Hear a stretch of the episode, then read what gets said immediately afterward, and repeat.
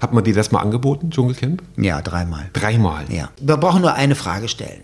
Wollen Sie gerne sterben? James Bond So. für Kinder auf Deutsch. Ja, ja, ja. Und das ist der große Unterschied. Du weißt, dass du das mit dem 750 EL mit Hans-Jürgen Rösner, dem Gladberg-Entführer, gemein hast. Ich habe nicht gedacht, dass es immer so weitergeht. Ich habe auch nicht gedacht, dass ich irgendwann den Oscar bekomme. Niemand hat die Absicht, ein Internet zu errichten. Liebe Landsleute, wir sind zu Ihnen gekommen, um Ihnen mitzuteilen, dass heute Ihr Facebook-Account genehmigt wurde. Wollt ihr den totalen Tweet? Wir wollen mehr Kommentare bei Facebook und Twitter schreiben. Der digitale Frühschoppen mit Andreas Rako und Thomas Krause. Moin. Hallo, Moin, moin, moin, liebe Hörerinnen. Äh, hier ist er wieder, ihr, euer Lieblingspodcast. Oder Andreas, sind, sind wir vielleicht bei ein, zwei Leuten schon so ein Lieblingspodcast geworden? Was denkst du? Ich hoffe ja. Also es ist, äh, du hast ja die Zahlen mehr im Blick. Ich bin ja, habe ja nicht das technische Verständnis dafür, aber du kannst es ja sehen und du schreibst mir immer ganz begeistert, dass wieder neue Hörerinnen dazugekommen sind, dass wieder Genau. irgendwie ja neue Abonnenten und so weiter. Wir Genau. werden sicherlich Neue- irgendwann mal da noch transparenter, aber wir können ja mal spoilern. Wir arbeiten verhandeln dran. gerade so ein bisschen mit mit Werbepartnern. Ja, Genau, ja, und wir müssen sind, genau, genau, genau, ganz genau. Und wir sind, ähm, also die letzte Folge äh, Mutmacher Unternehmertum, das war, da so viel darf ich verraten, war eine absolute Rekordfolge. Die hat also in den ersten drei Tagen ist die dermaßen in die Höhe geschossen. An dieser Stelle nochmal vielen Dank an Charlotte und äh, Andreas Rüder, dass Ja. die da wohl äh, tolle Sachen erzählt haben, weil das stieß wirklich auf sehr, sehr großes äh, Interesse. Vielen Dank dafür, vielen Dank fürs Zuhören auch. Und äh, ja, unsere Hörer sind sehr aufmerksam. Ich habe mich auch mit einem Hörer jetzt unterhalten. Der hat sich, äh, der hatte Corona und der hat sich so nach und nach die letzten Folgen, die er so in der letzten Zeit nicht hören konnte, dann wieder angehört. Und da hatten wir auch einen sehr interessanten Austausch. Und es haben uns auch Hörer gesagt, dass unser Intro, das ich ja äh, ganz am Anfang so ein bisschen, sage ich mal ruhig so zusammengeschustert hat. Ich kann ja so ein bisschen zweieinhalb Stimmen Jahre, ne? nachmachen, Ja. ne? Genau. Und ähm, einige empfinden das als zu lang. Und da wollten wir auch mal äh, diese Frage an alle HörerInnen richten. Äh, wie findet ihr das? Findet ihr es zu lang? Könnten wir das kürzer machen? Und wenn ja, vielleicht bringen wir da auch ein paar neue Stimmen rein. Andreas, was denkst du? Ja, also äh, kontaktiert uns gerne. Ihr wisst ja, unsere Homepage, ne, der digitale Frühshoppen.de, da findet ihr auch alle Social Media Kanäle, wo ihr uns kontaktieren könnt. Auch die Handynummer ist da zu sehen. Also einfach schreibt uns über Instagram, auch über unsere persönlichen Accounts. Das geht alles sozusagen bei uns. Läuft, wir sind erreichbar. Genau, wir sind erreichbar und ihr könnt mich auch persönlich anrufen, wenn ihr mal meine Stimme am Telefon hören wollt. 0162 212 6464 oder ihr schickt mir direkt eine äh, WhatsApp. Äh, meine Tochter hat übrigens eine neue Nummer. Das hat sie mir per WhatsApp geschickt. Nein, Aber Spaß. Also ich jetzt bin das, Oh Gott, bin, bin das erste Mal, bin das erste Mal gespammt worden und da ich mich ja aber zum Glück äh, mit den sozialen Medien beschäftige, war wirklich Dann- gut gemacht, Andreas. Und du hast auch so eine Nachricht bekommen, ne? Äh, Mit einer neuen Nummer von deiner angeblichen Tochter oder so, ne? War das nicht auch so? Oh ja, also ich habe ja. ich habe tatsächlich von meiner von meinem Sohn, glaube ich. Oder, Ach, von ja, deinem genau. Sohn, okay. Also so, ja, ja, und das das ist ganz schrecklich, ja. Das ist also, Ja, und nachher, in echt war das vielleicht dann wirklich ein Sohn, wo du vielleicht mal irgendwo ein Abenteuer gehabt hast, sondern so, ja. Gut, also, äh, ja. Und der sitzt jetzt das da. Ist ja, ja, das ist ganz fürchterlich. Also das ist Ja, so, ganz ja. schlimm, ganz schlimm. Und vor allen Ja. Dingen, wir, wir sind jetzt ja also nicht die große Service-Sendung oder so ein bisschen, aber denkt daran, eure Eltern sind vielleicht nicht ganz so firm, also wenn ihr so Ja. um die 50 seid wie wir, äh, Mitte, Ende, äh, Anfang, Ende 40 oder was, ne, ähm, dann ähm, denkt an eure Eltern, weil die ja vielleicht nicht so firm sind und die Dinger sind verdammt gut gemacht, auch im Internet, E-Mails von der Sparkasse oder von der Volks- und Raiffeisenbank oder was auch immer es da alles gibt, Deutsche Ja, Bank, das ist- sehr, sehr gut gemacht, passt da bitte auf und vor allen Dingen auch ein bisschen auf eure Eltern. Ne? Ja, also wir Äh, freuen uns immer über Feedback, auch über die neue Folge, die ich jetzt versuche elegant einzuleiten. sozusagen. Sehr das heißt, vorher elegant, muss ich dich aber elegant, fragen, ganz- äh, was du trinkst, weil wir sind ja der, ja, ich sag's immer Genau, wieder, der wir sind ja heute- Podcast, wir zeichnen aber um 8 Uhr morgens auf und jetzt bin ich wirklich gespannt. Genau. Wir sind 8.18 Uhr, deshalb ist es nicht mehr ganz so schlimm. Äh, ich trinke heute äh, etwas aus Hamburg. Und zwar trinke ich, ähm, das ist äh, keine Werbung, weil selbst gekauft und selbst bezahlt. Ich trinke einen Wahrlich rum. Das ist natürlich in homöopathischen Dosen, weil so früh morgens kann ich jetzt nicht gleich ganz so blau sein. Aber das ist wirklich, der ist wirklich ganz toll und schmeckt auch also der riecht noch besser, als er schmeckt, da, aber völlig okay. Das Einzige, mhm. was mich so ein bisschen stört und aufmerksame Social Media Zeit, Verfolger, ist, die Zeit, ist, achso, ist die Werbung, genau. Also die Werbung, die die machen, ja. die wollen, wollten dann gleich, dass ich drei Flaschen bestelle und dafür dann einen Flachmann gratis krieg und äh, das ist so Werbung, die ich nicht mag. Genau, Andreas, was trinkst du heute? Ich trinke Kaffee, da bin ich Sagt er und kannte die Antwort und langweilig. Schon. Also entweder hab, irgendwie ähm, so eine Plörre oder Kaffee. Ja, nee, genau. schön, ich habe fair gehandelten aus, ich glaube, der kommt aus Nicaragua. Ähm, und ist ein schwarz, Hand, Hand aufgegossen von mir höchstpersönlich und ja. Ja, genau, das machst du ja. Und das finde ich auch so schön. Das hat mhm. so ein mhm. bisschen was Besinnliches. Ich sag da mal Cheers oder Prost. Ja. Ne, an unseren und jetzt leiten wir ganz elegant. Wir haben einen Gast heute. Ich genau. wäre so gerne mitgekommen. Ich war ein bisschen, muss ich sagen, Neid mhm. ist ja etwas, was ich nicht fühlen kann, aber ich war ein bisschen traurig, dass ich nicht mit konnte. Was kannst du nicht fühlen? Nochmal, Neid kann ich nicht fühlen. Neid, ich, das ist, Neid. Sehr, aber das ist eine sehr gute Eigenschaft. Ich versuche, also Natürlich äh, gibt es, aber darüber können wir ein andermal sprechen. Das, wir genau. wollen jetzt gar nicht dazu. Aber ähm, ich war da so ein bisschen, äh, Mensch, schade, ich schaff's leider nicht. Ich hatte Frühdienst ja. in der Woche, hab's einfach mhm. nicht geschafft, Urlaubszeit. Und du bist alleine nach Berlin gefahren, hast einen echt spannenden Gast mhm. interviewen dürfen. Mhm. Und ich habe das Interview natürlich vorher hören dürfen und äh, muss ehrlich sagen, und ich weiß, das ist immer gefährlich mit so diesem Lob innerhalb, aber das hast du echt klasse gemacht und das hat echt Spaß gemacht und ich freue mich für euch, liebe Hörerinnen und Hörer, dass ihr das jetzt hören dürft. Ähm, der Gast ist Henrik Marz. Jetzt sagen genau. die Jüngeren, wer ist Henrik Marz? Und die, sag ich mal, plus 40, würde ich sagen, oder? Ü40 auf jeden Fall, die sagen, oh, wie geil Henrik Marz. Zumindest genau. die Frauen. Und genau. die Männer, ja, wir beide, du, du erzählst es ja auch im Interview so ein bisschen, waren früher nicht immer gut auf ihn zu sprechen. Das lag daran, weil alle Mädels auf ihn standen und wir irgendwie so ein bisschen draußen vor waren. Ähm, ja, aber ja, und er sieht heute noch, er sieht auch heute noch äh, verdammt gut aus. Und Andreas, er hatte uns voraus, dass er ein, zwei, drei Jahre älter war als wir ja, damals. Stimmt, und das war wirklich das hart, weil das war, der war so süß und so cool. Und ähm, ja. wir hatten eine wirklich gute Zeit in Berlin. Und deshalb würde ich auch sagen, schalten wir jetzt ganz schnell rüber zu Thomas und äh, zu Henrik und Thomas nach äh, Berlin. Und das Band läuft und da sind wir in Berlin-Friedrichshain äh, in den Räumlichkeiten der Kiezhypnose. Das muss ich jetzt nicht sagen, sage ich aber gerne, weil der Bernhard war mal ein lieber Kollege. Also er machte Hypnose, ich machte in meinen jungen Pflegejahren auch Hypnose und mir gegenüber sitzt jetzt Hendrik Marz. Ich habe die ganze Nacht geübt und der Henrik, Henrik, Henrik, nicht Patrick. Hallo Hendrik. Hallo. Grüße dich, moin. Hallo, morgen. Ähm, ja, äh, Warum Patrick? Also das ist immer wahrscheinlich in sehr, sehr vielen Interviews die erste Frage, mhm. äh, Patrick Packard, mhm. Segen und Fluch zugleich oder äh, wie genau sieht das aus? Also wenn ich das aus früheren äh, Podcasts und Interviews so ein bisschen richtig recherchiert habe, dann sagst du, ja, das war, das war halt das Ding, dem ich das zu verdanken mhm. habe, meine, meine, meine Karriere. Ja. Und äh, andere sagen ja, also Didi Hallervorden möchte nicht so gerne seine Nonstop-Nonsens-Geschichten und so, der möchte lieber ehrlich sein, aber du sagst, ne, oder macht zum zehnten Mal die Supernasen bei Thomas Gottschalk oder so. Mhm. Aber du sagst, das ist für dich okay. Ich sage auf jeden Fall, dass das für mich okay ist. Ähm, da war, wie du schon sagtest, ist das der Start meiner Karriere gewesen. Und wenn ich jetzt äh, zurückblicke dann oder auch mich jetzt sehe im Jahr 2022, dann habe ich dem auch sehr viel zu verdanken. Da gab es natürlich eine Zeit, wo ich mich befreien wollte von ja, man kann schon sagen, auch so eine Art Fluch, die Patrick Packard bedeutet hat. Ich habe zwar danach quasi zu meinem Beruf gefunden, der Schauspielerei, musste mich dann nicht mehr kümmern. Ich hatte nämlich keine äh, Ahnung, was ich damals machen wollte. Aber als ich mich weiterentwickeln wollte, nachdem ich von der Schauspielschule abgegangen war und letztendlich eine andere Art des Schauspielens kennengelernt hatte und mich da ja entwickeln wollte, war das sehr schwierig. Mhm. Und das hat dann schließlich und endlich auch dazu geführt, so um die Jahrtausendwende rum, dass das sich langsam ausgeschlichen hat mit der Schauspielerei. Man könnte also sagen, ich bin da nie so wirklich rausgekommen aus diesem Kinderstar-Schema.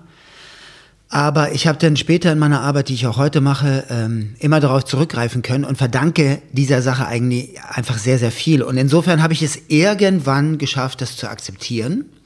Und mittlerweile sehe ich das als ein großes Glück, dass ich das damals machen konnte. Genau.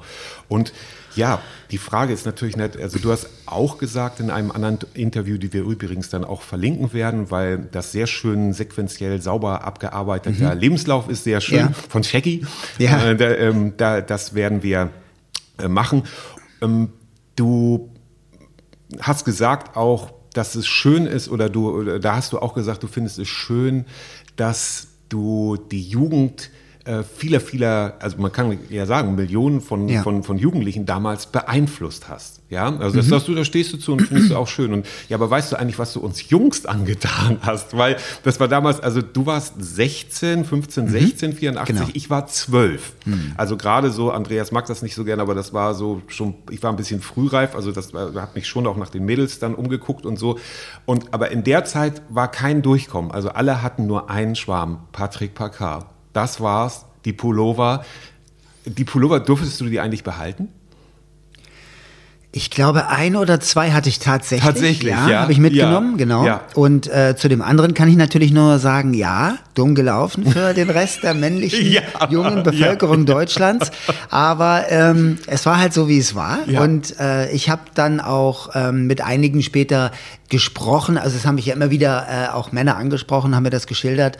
Ähm, keiner ist mir wirklich mehr böse. Natürlich nicht. Ähm, es gab aber wirklich auch Situationen, die nicht mehr lustig waren. Ne? Also es standen nicht nur wirklich, muss man sagen, hunderte von Mädchen vor meiner Tür damals, sondern ich bin auch ein, zweimal von Jungs abgefangen worden, die ähm, nicht so äh, glücklich darüber waren, dass ihre Freundin jetzt auf einmal einen neuen Schwarm Ja, hatte. Und ja. das ist so dann auch glimpflich ausgegangen.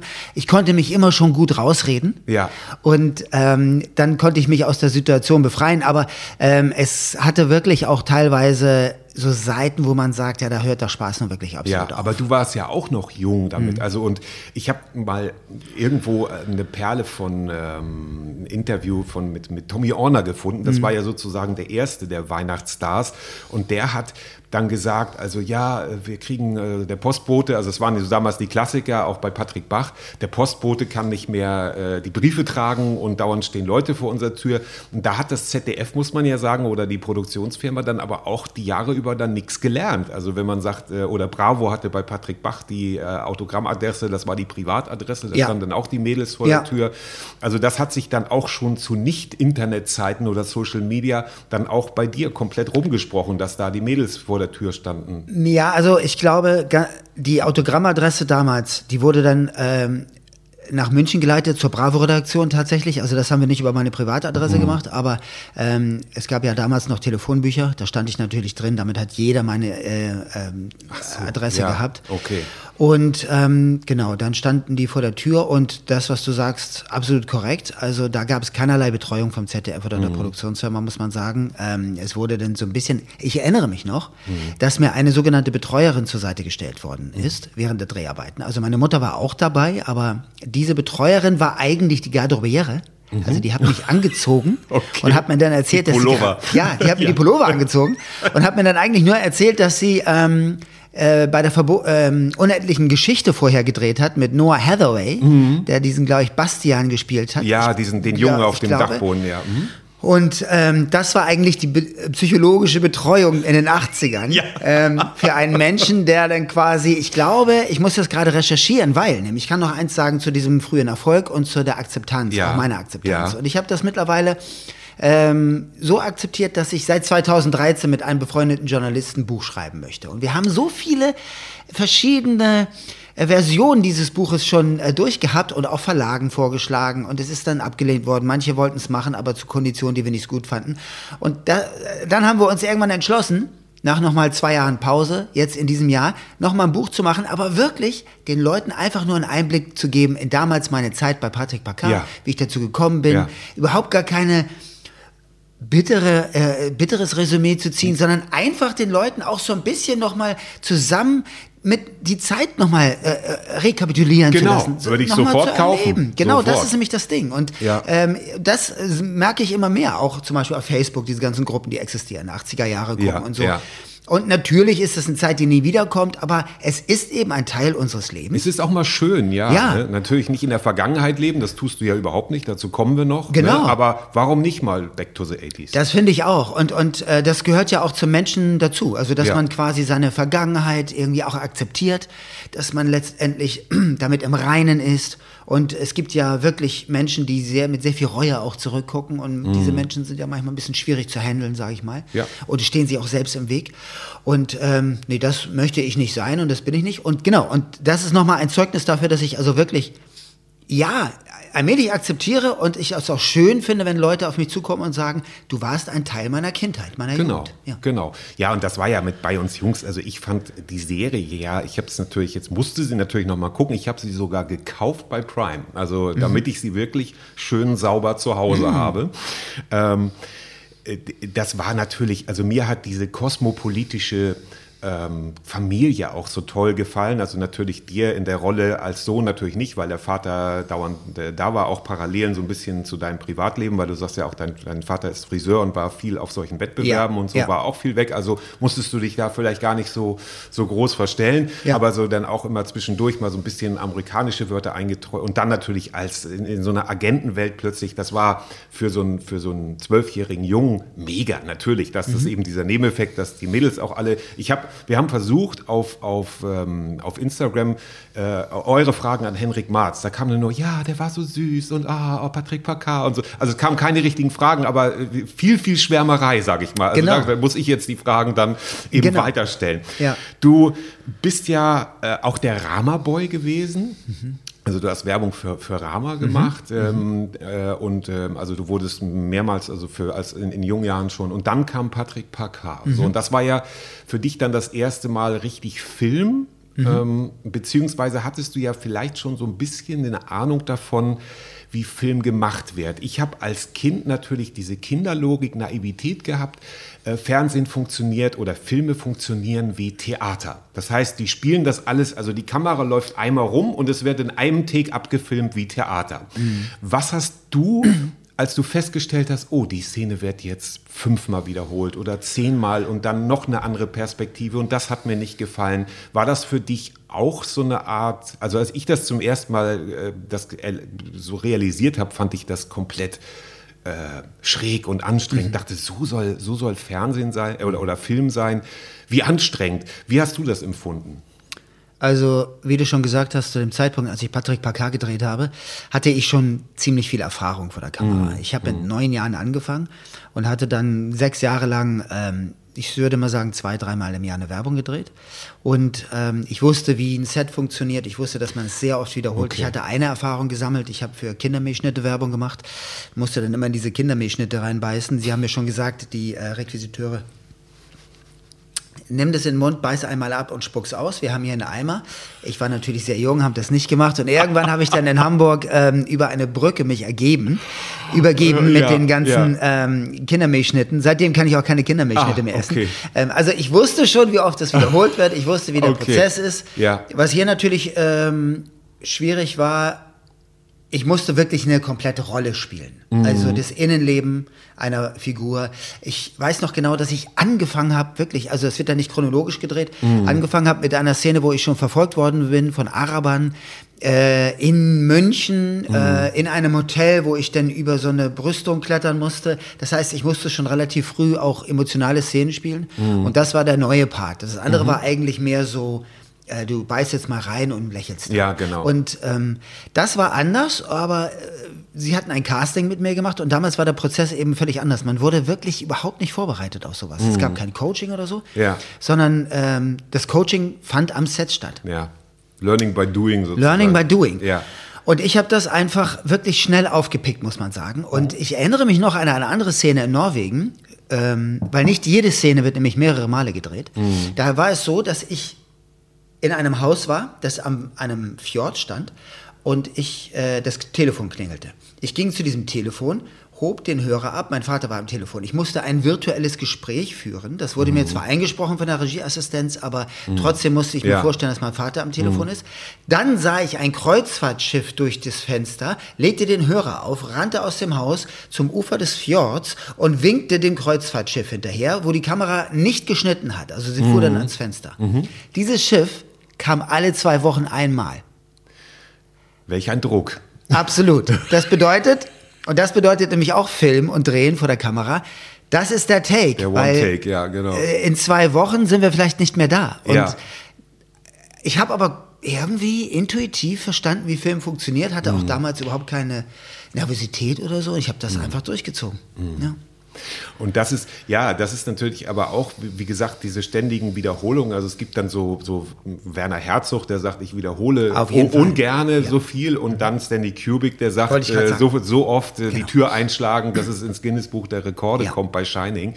Ähm, was, was, was präferierst du als Schauspieler? Aber wenn du jetzt Regie hast du ja auch schon Ja. ein paar Mal geführt.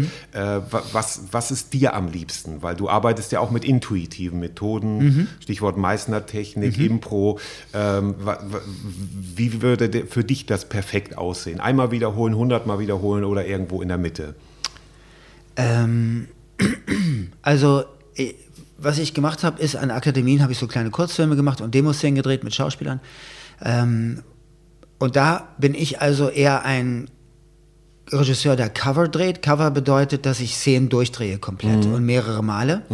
Während andere Regisseure, ich habe den Ausdruck dafür vergessen, jede Einstellung einzeln Genau, überdrehen ja. und äh, dann alles im Schnitt lösen. Ähm, dieses Covern dauert länger. Man bekommt aber mehr Fluss in die schauspielerische Performance rein.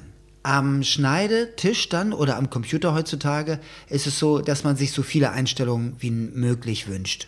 Das dauert zwar auch wieder länger, die alle zu sichten, aber es gibt dann immer im Schnitt die eine Sequenz oder diesen einen Blick, den man gerne hätte, diese ein, den einen Anschluss, den man gerne hätte.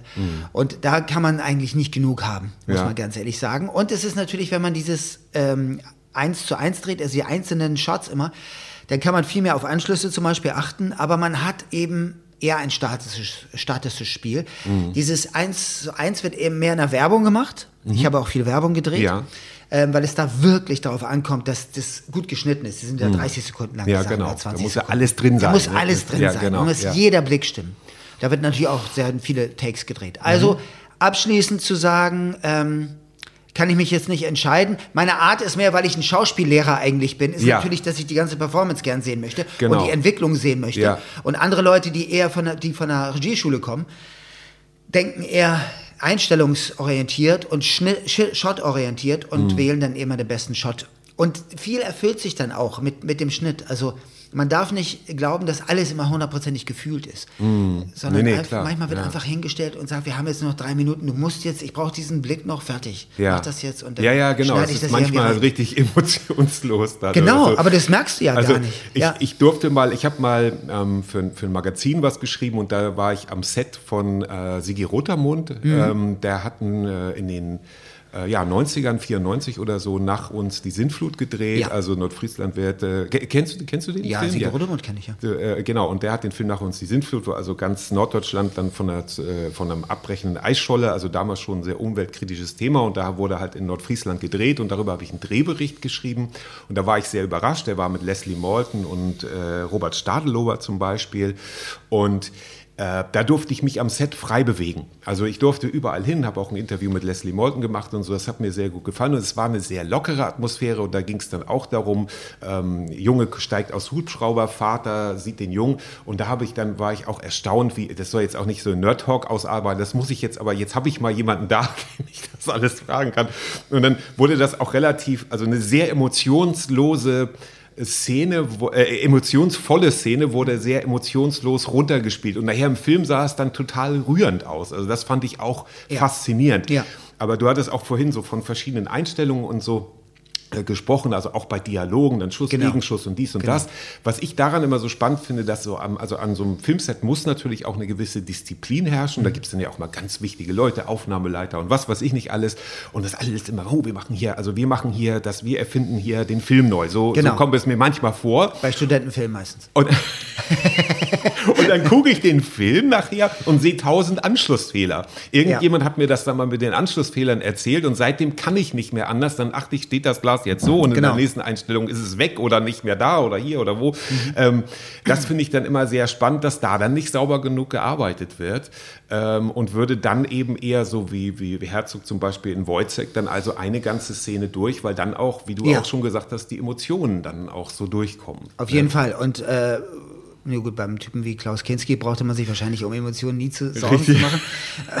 da ging es darum, vielleicht die ganze Sache ein bisschen zu reduzieren. Genau, Aber ja. ich gebe dir ähm, absolut recht. Äh, man kann, es gibt kein, keine Formel, wie jetzt ein guter Film quasi gedreht werden muss. Mhm. Viele Wege führen dahin, dass man letztendlich das sieht und, und das funktioniert vor der Kamera. Mhm. Und ähm, ja, die guten Regisseure haben alle ihren eigenen Weg, aber es, es gibt eben nicht einen Weg. Da Mhm. würde ich dir absolut recht geben. Ja. Genau, noch ähm, auch noch eine Frage, die ist jetzt nicht so nerdy, aber vielleicht, also naja, vielleicht, ich weiß es nicht. Ähm, wenn ich jetzt Patrick Packard gucke, dann sehe ich, also kann ich mich in den Film reinfallen lassen und gucke den Film und sage, ach, wie schön war das da, was und dies und das. Und wenn du den jetzt guckst, als Hendrik Marz, der Patrick Packard gespielt hat, äh, kannst du dich dann auch in den Film lassen oder denken, ach, da habe ich gedacht, oh, nächste Woche ist ja der Zahnarzttermin bei der Szene oder, also du hast ja auch ein privates Leben daneben gehabt, natürlich war das dann auch aufregend in Norwegen oder so, aber ähm, äh, denkst du dann bei den Szenen auch an private Sachen von dir, die an dem Drehtag dann äh, danach stattgefunden haben oder verstehst du, was ich meine? So, Wenn, wenn also- ich das heute nochmal sehe, ja, ja, genau. ähm, also an so dezidierte Termine nicht oder er Ereignisse des Tages, aber ich habe dann, als ich es, glaube ich, 2021 haben wir uns mal angeguckt mit der Familie, da Mhm. lief es bei Neo. Ähm, und ich habe natürlich schon immer dran gedacht, wie war das da? In Spanien haben wir gedreht, Ja, ähm, toll. Südspanien Ja. und in Norwegen. Was sind da für Begebenheiten gewesen? Genau, ja, genau. Teilweise konnte ich den Kindern auch ein paar Sachen erzählen. Da war es so und so, das war eigentlich gar nicht äh, so. Genau. Und, Ja, schön. Ja, das, da kann ich mich noch an, an relativ viel erinnern, muss ich sagen. Und das ist natürlich, ja, ist schön. Mhm. Ja, Muss schön. Also für dich sagen, ist das so wie so ein anderes so ein Familienalbum gucken. ist Wahnsinn, Das- oder? Hast du dann andere Erinnerungen daran? Ja, Nee, toll. weil gestern äh, hat mir ein Freund gerade so einen äh, kleinen Film vorgeführt, äh, den er mit seinem Sohn in, an der Nordsee gedreht hat, Hm. jetzt im Sommer. Und es ist ja schon absolut erstaunlich, dass ich mir mit meinen Kindern diese Serie angucken kann, wo Ja. ihr Vater 15 Jahre alt ist. ja, ja. Und so quasi ähm, äh, dokumentiert worden ist. Ja. Und diese ganzen Interviews, die es ja auch teilweise noch auf YouTube gibt. Mhm. Und manchmal frage ich mich, wie das für meine Kinder eigentlich ist. Ja. Also ihren Vater äh. Mhm. zu sehen, äh, so, so als er so jung war. Und ähm, das haben ja nicht viele, ne, muss man Nein, sagen. nein, schon gar nicht in der Qualität. Schon gar nicht in der Qualität. Und dann auch noch, ja nicht der echte. Ja, Vater, ja, genau. sondern- ja, sondern die genau. Rolle, ne? Ja, ja. Ja. Das, das kommt natürlich dann auch auf, auf das Alter der Kinder an, wann Ja. sie kapieren, äh, warum, das ist doch? Hm? so, also, Genau. ne, das ist, äh, Das war übrigens auch, also meine Kinder sind neun und zwölf. Mhm. Und vor ein paar Jahren, so drei, vier Jahren, haben sie mal was von mir gesehen, was ich synchronisiert habe. ja, Und damit sind sie ja überhaupt nicht nicht klargekommen, ja. weil, weil, ja. weil sie dann gesagt, sie haben meine Stimme sofort erkannt. Natürlich, ja. Das ist übrigens irgendwie ganz lustig, wenn sie irgendwas gucken und sie mir sagen, ja, hier bist du wieder, hier bist du wieder zu hören. Aber als sie das erste Mal was gesehen haben, also nicht Zeichentrick, sondern da können sie es noch verstehen. Ja. Aber wenn sie eine reale Serie sehen oder Ja, einen Film, ja. da haben sie am Anfang gedacht, hä, aber wieso siehst du denn so aus, so komisch? Ja. Auf einmal. Ja. Und das haben sie nicht verstanden. Nee, nee. ja, das ist, das ist schwierig dann. Ja. Ne? Aber mit dem Alter kommt das dann so langsam. Ja. Ich habe ja auch, ja, Patrick Packard wird schwierig, also weil meine Frau ist Jahrgang 77 und an denen, also bis auf Anna ist alles an ihr vorübergegangen mit Mhm. denen. Also ich bin natürlich Silas Jack Holborn und dann Patrick Packard war im Grunde so der Gipfel. Danach kam noch so Oliver Mars, das wurde dann so ein bisschen Ja. weird, glaube ich. Also für mich jetzt so, das war, ich, ich habe es glaube ich noch geguckt wegen Hans Klarin dann damals Genau. und so. Und bei Anna. Da ja, ging es wieder hoch ein bisschen bei Ja, da Das ging's- war nochmal ein richtiger Ja, Erfolg. ja, ja, das war, äh, also geguckt habe ich das natürlich auch, Ja. aber auch da war natürlich wieder, oh, Patrick Bach ist so süß. Und dann hatte man auch wieder den Stress. Ja, ne? Also es genau. war nicht leicht für uns Jungs in den 80ern, da Ja. gegen euch irgendwie anzukommen. Ich meine, gegen Agenten, äh, also jemand, der ein Agentendrama äh, bestehen muss, also bitteschön, das ist nicht einfach. Ja. Da habe ich übrigens für seine Rolle habe ich auch gecastet damals. Ja. Für Patricks Rolle. Der hat ja im Rollstuhl, glaube ich, gespielt. Genau, ja. Eine Rolle im Rollstuhl und ähm, Hat er aber besser gepasst damals, glaube ich. Ja, und äh, bei Patrick Parker hätte er ja auch äh, reingepasst schon, oder? Hätte er schon reingepasst, Ja, genau. ja. Aber du bist ja wegen deines Durchhaltevermögens ähm, äh, für Patrick Parker. Also dir haben sie zugetraut, dass du es bis zum Ende durchstehst. Weil das verstehe ich doch richtig, oder? Absolut. Also, genau. Ja, das hätte er natürlich auch gehabt, Natürlich, glaube ich. natürlich. Das hat er ja, vorher zweimal Vollprofi. bewiesen. Ja, genau. Aber ähm, ja, unter anderem bin ich ähm, damals gecastet worden, weil ich schon irgendwie sehr ernsthaft mit der Sache umgegangen bin, Mhm. Erfahrungen hatte, das haben sie gemerkt. Ich konnte gut auf Bitte irgendwie dann, mein Text zum Beispiel, Ja. wusste die ganzen Abläufe und so. Und da haben sie gedacht, okay, der passt gut auf die Rolle, der, der, der weiß auch Bescheid, wie ein Dreh läuft. Und das Mhm. war, glaube ich, die, das Ausschlaggebende auch dann. Au- Außer der Tatsache, dass ich natürlich auch ein ganz anderer Typ bin als Patrick Bach, so vom Äußeren und dass sie Genau. wahrscheinlich dann für die Rolle eher so einen Typen haben wollten. Genau. Genau. Das hast du auch schon mal gesagt. Du hast im Grunde so beim, dann, also dann kamen ja auch weitere äh, äh, große Serien, also die Wicherts von nebenan, auch wunderschön. Der Landarzt, ähm, das lief, wenn ich das richtig verstanden habe, auch parallel. Äh, also auch für dich ein Wahnsinnsstress, also zwischen Berlin und, und äh, Ja. Dekelsen, sage ich mal, in Anführungszeichen, Genau. also Kappeln, Dekelsen. äh, da, genau, Dekelsen, ähm, da zu pendeln. Ja. Und ähm, aber du hast auch gesagt äh, schon mal, dass du da im Grunde mehr oder weniger immer dich gespielt hast, also in ganz, auch in ganz großen Anführungszeichen, also der gute Sohn sozusagen, also so, so, so, so, ne? das war ja, war ja so das. Ähm, aber das war natürlich äh, auch beides mega Erfolge, äh, so kurz nacheinander.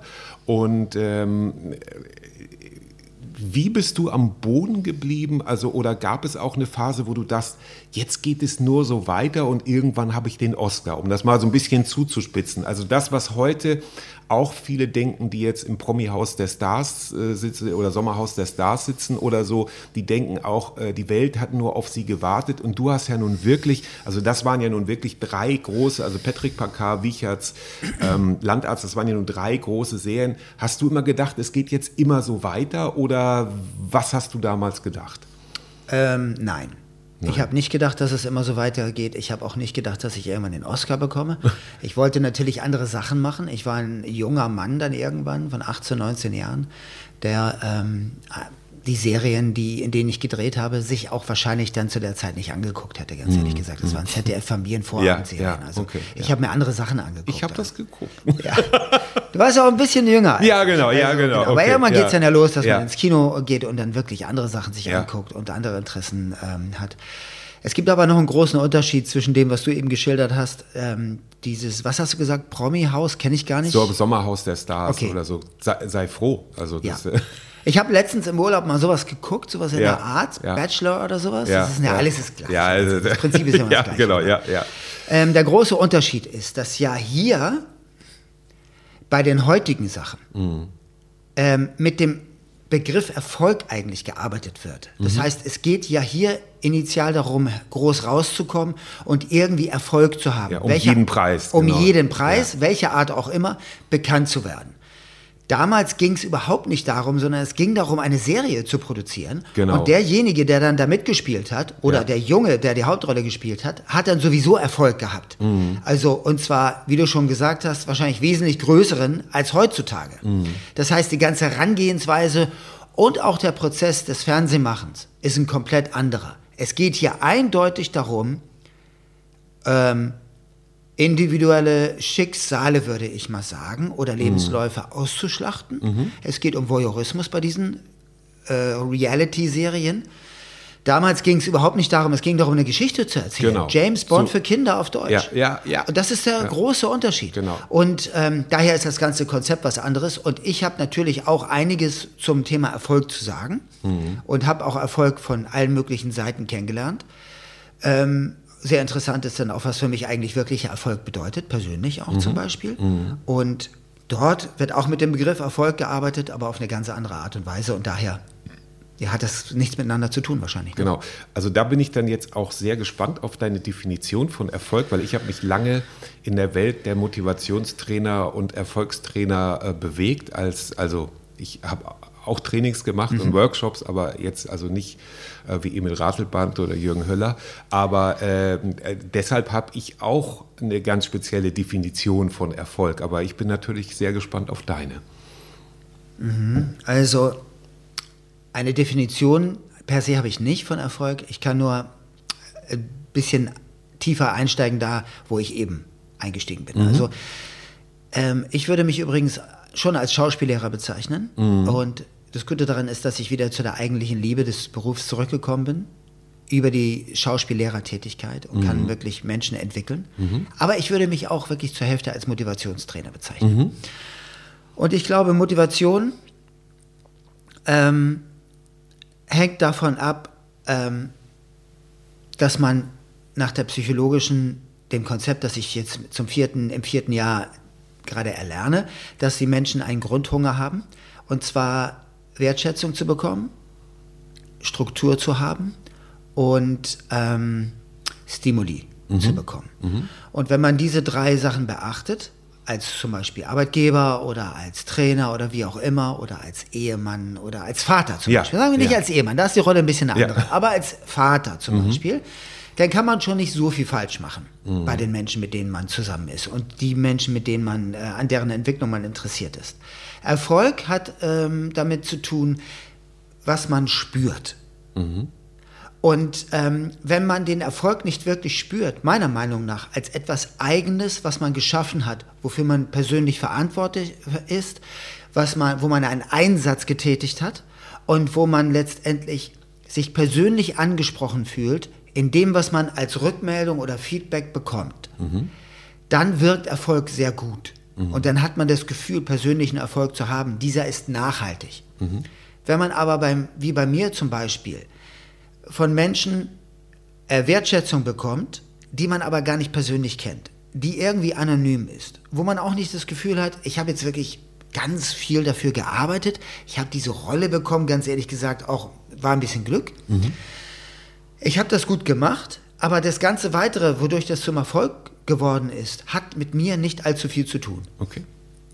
dann ist der Erfolg meiner Meinung nach nicht so nachhaltig. Ich kann ihn nicht mit mir identifizieren und daher bin ich später auf eine Reise gegangen, persönlich, wo ich meinen persönlichen Erfolg gesucht habe und ihn auch gefunden habe. Aber das ist doch jetzt, also für mich war das eine astreine Definition deines, deiner, deines Verständnisses für Erfolg. Und das geht ja schon weit über die Definition vieler hinaus, die Erfolg immer noch in äh, Reichweite und Geld messen. Ja. Also das kann ja, äh, aber das Wie Jürgen Höller zum Beispiel. wie Jürgen Höller zum Beispiel, genau. Und äh, darüber haben wir auch schon mal eine Folge gemacht. Also da, da, da kann man viel, ähm, viel drüber sprechen. Aber das finde ich eine sehr schöne Definition von, von Erfolg. Ähm, einfach die auch auf, äh, jemand hat auch mal gesagt, den, ähm, was ich sehr gut fand, einfach Erfolg ist ein gut gelebtes Leben. Und das ist natürlich auch sehr individuell. Aber wenn man zurückblicken kann und sagen kann, ja, 90 Prozent von dem waren schon, da fühle ich mich gut. Also Ja. äh, äh, mit dem, was ich gemacht habe. Also das hast du ja auch gesagt, also du bereust Ja. da nichts und so oder sagst dann, oh, der Fluch oder so, sondern das war, das war der Start und dem habe ich viel zu verdanken. Und äh, ja, sonst würden wir heute auch nicht hier sitzen. Also Genau. so, ne? Also Es gibt noch eine schöne äh, Sache dazu. Es gibt einen Autor, der heißt äh, John Strelecki. Ich weiß nicht, ob du den kennst. Der hat das Kaffee am Rande der Welt geschrieben. Ah, okay, das- ja, davon hab Das ich schon kennt man ja. Ja, Das, das ist so ein äh, Bestseller. So ein ganz kleines, einfaches Buch, auch sehr einfach geschrieben. Mhm. Ist aber sehr schön. Er hat noch ein anderes geschrieben, The Big Five for Life. Ähm, und da hat er ein schönes Bild ge- aufgemacht. Und zwar, wenn man am Ende des Lebens ist um, oder sich zum Ende hin äh, auf das Ende zu bewegt. Mhm. Kann man sich vorstellen, das kann man so wie es auch jetzt schon vorstellen, dass man am Ende des Lebens in ein Museum geht und in diesem Museum hängen, äh, man stellt sich vor, Bilder, auf denen aber nichts ist. Und diese Bilder repräsentieren verschiedene Stationen des Lebens. Und jetzt kann man selber dafür sorgen, was später auf diesen Bildern zu sehen sein soll, wenn andere Menschen sich in dieses Museum gehen und das eigene Leben betrachten, das Leben von einem betrachten. Und das Wichtige ist, dass ähm, man selber in der Lage ist, diese Bilder zu malen. ziemlich Und, cool, ja. und letztendlich den anderen auch etwas mitgeben kann und die dann sehen, was man in seinem Leben gemacht hat. Mhm. Und wie du eben gesagt hast, äh, Geld zum Beispiel, ja, dann werden da wahrscheinlich Geldscheine Mhm. zu sehen sein. Und was Geld ist, hat meine Tochter, die Große, schon mit vier Jahren definiert oder mit dreieinhalb. Mhm. Da habe ich mal eine Reihe von Workshops gemacht, wo ich bar bezahlt worden bin. Und dann war Mhm. ich morgens am Frühstückstisch, habe Geld gezählt. Dann hat sie mich gefragt, was das ist. Dann habe ich gesagt, das ist Geld. Und dann hat sie gesagt, echt, sieht aus wie Papier. Und damit hat Sehr sie eigentlich schön. alles gesagt. Komplett, komplett. Aber das ist ein gutes Stichwort. Äh, Kunst und Kommerz, ja? Ja. Also, dass man sagt, okay, ähm, du, du hast auch mal gesagt, du bist sehr, so sehr stolz, dass du also mit dem, was du tust und heute, das versuchen wir so ein bisschen jetzt so den Schritt ins, ins Heute zu finden, sonst, sonst wird das ein, also, wir- also wir sind 14 Stunden sind noch auf dem Tape, also wir haben Zeit. Nein, aber dass wir so ein bisschen den Bogen kriegen. Ja. Äh, du bist heute, also du bist heute Schauspielcoach. Ja. Ja, und du machst den Leuten, die Schauspieler äh, werden wollen oder es zum Teil eben auch schon sind, äh, Mut, ähm, weil zum Beispiel Castings und sowas eben auch heute ähm, mehr oder weniger überlaufen sind und das ist alles, äh, alles immer schneller, höher, weiter. Das ist ja auch eine Art von Erfolgsdefinition, die wir wahrscheinlich, die du wahrscheinlich auch nicht so gut findest. Ähm, aber man muss also einerseits dafür ähm, sorgen, dass was auf dem Teller liegt, auf der anderen Seite möchte man sich als Schauspieler oder Regisseur oder überhaupt als Filmschaffender, sagen wir mal so, ja vielleicht auch verwirklichen und sagen, ach, ich würde vielleicht auch gerne mal sowas machen wie Schlingensief oder so, irgendwie so einen verrückten Film. Ähm, aber dafür habe ich weder Zeit äh, noch Budget oder was wäre so dein Traum? Also wenn jetzt jemand käme und sagt, komm, ich leg dir jetzt, ich weiß nicht, ich habe noch einen Koffer dabei, ich leg dir jetzt 100.000 Euro auf den Tisch, mach damit, was du willst, aber du musst, es muss kulturell sein, also irgendwas äh, Cooles, was würdest du damit machen? Oder eine Million. Also dass man irgendwie eine Hausnummer hat, wo du sagst, du kannst jetzt, du kannst jetzt machen, was du willst, ähm, in, in Richtung Filmkunst. Das ist eine gute Frage. Vor, Danke, darauf habe ich gewartet. äh, eine schwierige Frage auch. Vor Ja. einem, zwei Jahren hätte ich noch gesagt, ich würde gern einen Film machen. Mhm. Mittlerweile weiß ich das nicht. Ich glaube, ich würde mit dem Geld gerne ein. Ich habe schon eine Akademie mit einer Freundin gegründet und äh, Mhm. Die heißt wie? Die heißt Nowhere Academy. Nowhere Academy. Mhm. Genau, da bieten wir Schauspielausbildung auch an. Mhm. Und ich würde wahrscheinlich äh, die dann äh, weiter ausbauen. Also Ah, den okay. Weg, den wir Mhm. jetzt vor uns Ja. haben, ähm, würde ich vielleicht dann beschleunigen, dadurch, dass man mehr Kapital zur Verfügung hat. Mhm. Ja. Weil in dieser, äh, da geht es nicht nur eben darum, äh, Schauspielausbildung anzubieten, auch, das ist unser Kerngeschäft. Mhm. Sie kommt aus dem Impro-Bereich, ich aus dem Schauspielbereich. Und ähm, aber in dieser Akademie wollen wir auch noch ähm, äh, ähm, Workshops anbieten, wo es um Persönlichkeitsentfaltung, und Lebenskonzepte Mhm. und so was geht. Und das würde ich gerne weiter betreiben. Mhm. Ich kö- könnte auch sagen, das hätte aber nichts mit Kunst zu tun. Ich würde das gerne in eine Organisation stecken, die sich mit Klimaschutz beschäftigt, Mhm. zum Beispiel. Würde, das hätte aber ja nichts mit Kunst zu tun. Das ist aber Richtig. kulturell. Aber äh, kulturell wäre es schon. ja, ja. Also, äh, gesellschaftskulturell Ja. vielleicht. Aber Kunst oder gesellschaftskulturell, so in der Richtung, in der ich zurzeit unterwegs bin, würde ich das am ehesten dort einsetzen, das Ja. Geld. Sowas zu schaffen. Okay, Ja. sehr schön. Ich hätte, ich hätte dann auch noch dafür eine Idee für Ja, einen bitte? Film. Ja. Äh, der erwachsene Patrick Packard rettet die Erde. Zum Beispiel. So, das, könnte wäre doch, machen, also das habe ich, das hat so vorhin vor meinem Auge geleuchtet. Was wäre, wenn jetzt also an alle Filmproduzenten, die jetzt noch irgendwie zuhören sollten hier, ähm, der erwachsene Patrick Packard, ja, Ja. dann so, weil damals war ja auch Bohrinsel und so, als es noch cool war damals, aber heute nicht mehr so. Ja, Du erinnerst dich, das Thema hatte schon viel mit dem heutigen Thema zu tun. Es Absolut. nämlich um diese Formel, Absolut. mit der man Gemüse, Nahrung, Lebensmittel überall wachsen lassen genau, konnte. aktueller denn je. Also, Aktueller denn je. ja, und schon Wahnsinn. damals wurde Ja. darüber gesprochen, dass wir in der Wüste Ananas Genau, wachsen lassen genau, können, ja. mit Hilfe dieses speziellen Düngers, der dann hergestellt werden kann mit dieser Formel. Dieses Enzym, was überall Genau. fruchtbaren Boden äh, generiert.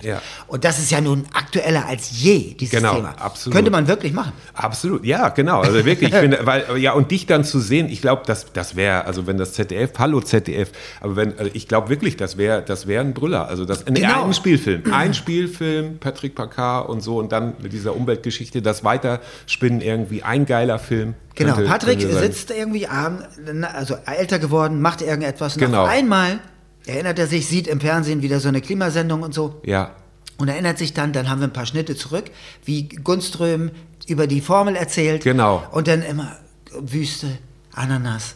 Und dann auf einmal blüht er auf und wir haben diese Geschichte. Genau. Dann müssen wir noch ein paar Sachen einbauen, So. Widerstände und so weiter. Okay, wann fangen Aber wir dann an? wäre ein Held auf der wann, Reise, oder? Wann fangen wir an? Ja, genau. Also Ja, ich, genau. Ich wäre ich wär dann die Hure am Set. Ich würde alles okay, machen. super, ich alles klar. alles machen. Also, naja, gut, dann müssen wir den äh, äh, Podcast dann eher wieder an die richtigen Adressen schicken. Genau. Ja, genau.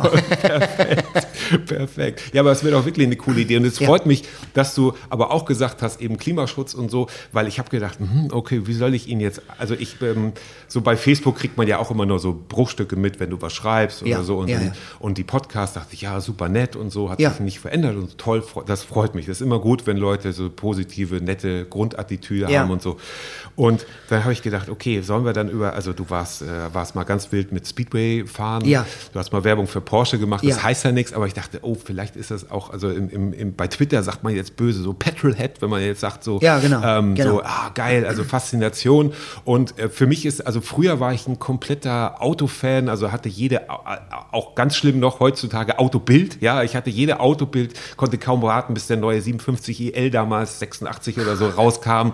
Und, ähm, BMW, ne? Ja, genau. Ja. Und, meine, und meine Mutter war so traurig. Wir sind mal im, im Oberallgäu in so einem äh, Fe- Ferien gemacht und dann hatte ich ein, die, die, meine, meine Mutter hatte Panoramablick und ich hatte ein Einzelzimmer mit Blick auf den Parkplatz. Und meine Mutter sagt, ja, es tut mir leid, die hatten nicht mehr mit. Ich sage, das ist doch schön, hier sind die ganzen großen Autos.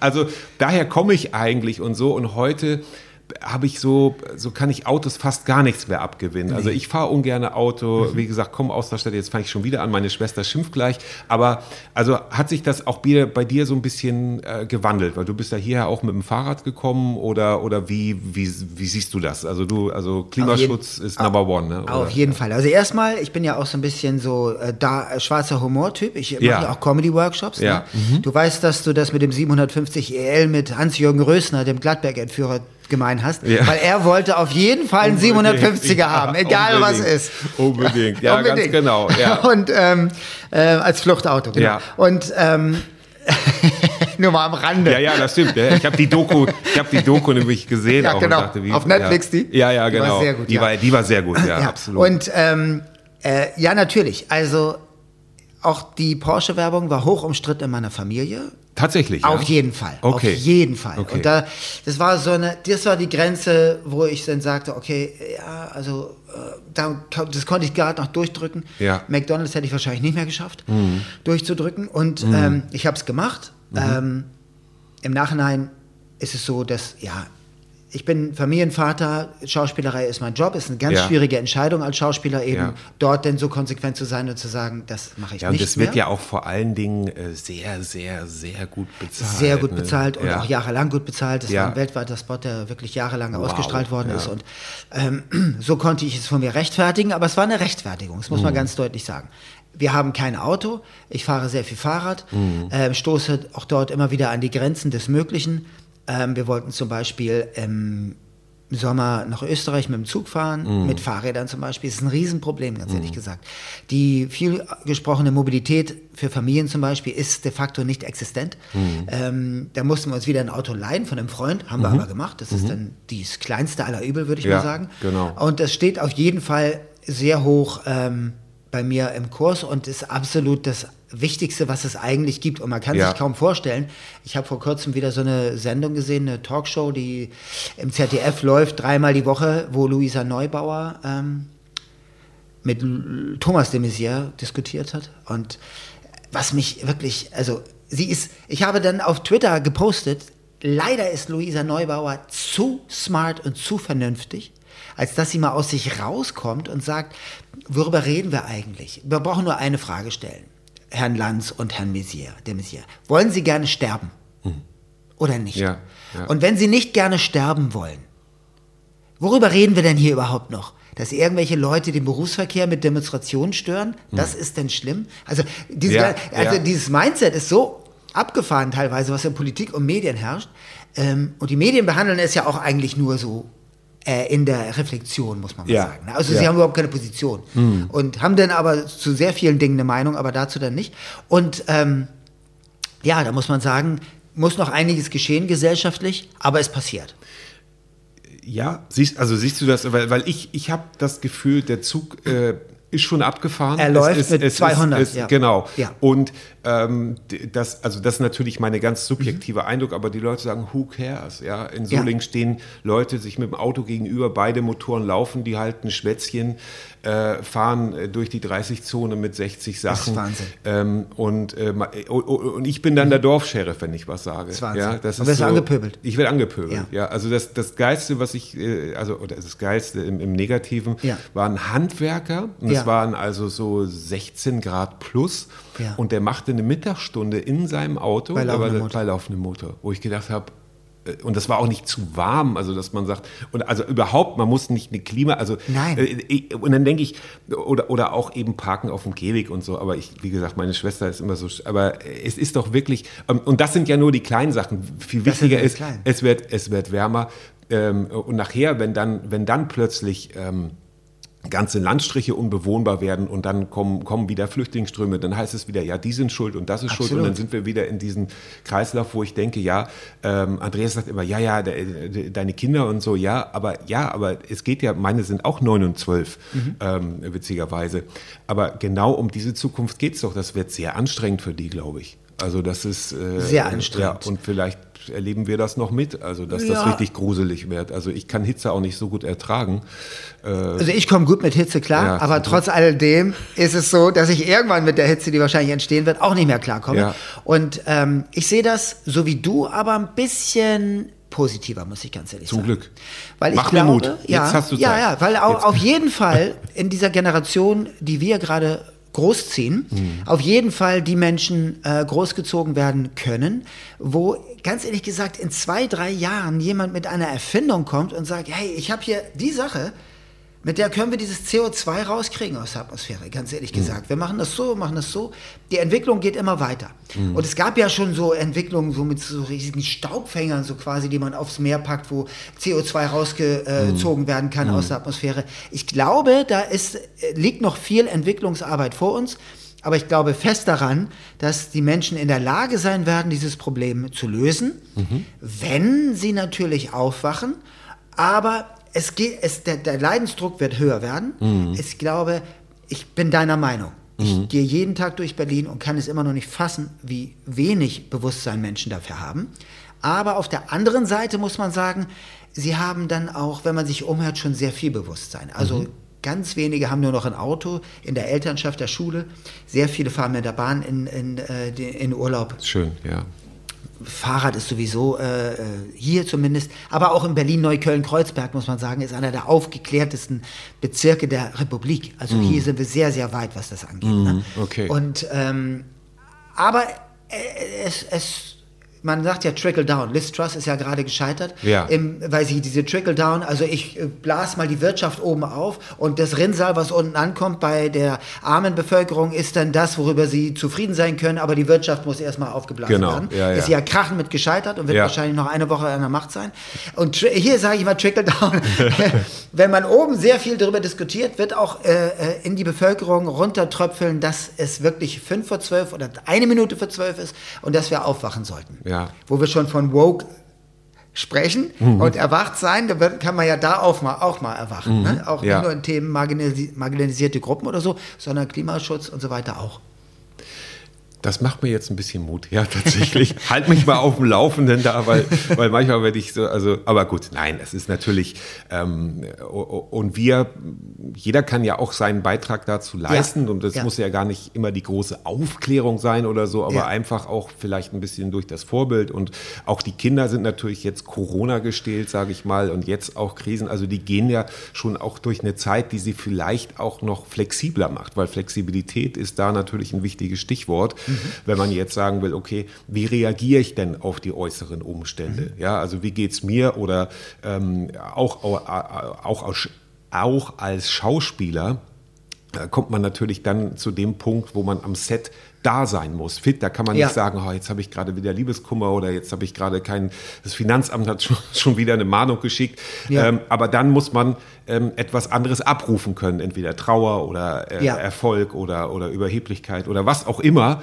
Ähm, Und äh, ja, das ist ja auch etwas, was, was, was du jetzt ähm, zu, deiner, zu deiner Arbeit gemacht hast. Ja. Ähm, jetzt haben wir die Phase dazwischen, also zwischen Patrick Packard und Wo Workshops und Coaching für Schauspieler, Ja. haben wir jetzt so ein bisschen ausgeklammert. Das, das, das liegt auch ein bisschen daran, dass, dass ich äh, verbotene Liebe nicht gesehen habe. Ja. Also da, das war ja sozusagen der, der Wendepunkt Ja. deiner schauspielerischen Karriere. Da bist Ja. du sehr gut bezahlt worden. Du hast da einen Preis angesetzt ähm, für, für die Rolle des Lars von Nee, nee, Henning von Anstetten. Henning von Anstetten. Genau. Wie komme ich auf Lars? Henning von Anstetten. So äh, verbotene liebe Fans steinigen mich jetzt, aber ähm, Henning von Anstetten und da hast du gesagt, du hast äh, für die, ähm, als die gefragt haben nach dem Honorar, hast du so einen hohen Preis angesetzt, Ja. wo du sagst, das da machen die nie und sie haben es gemacht. Ja.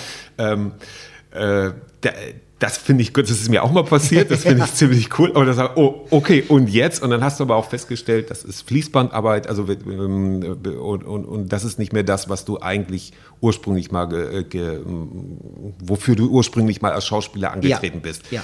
Was kam dann? Genau.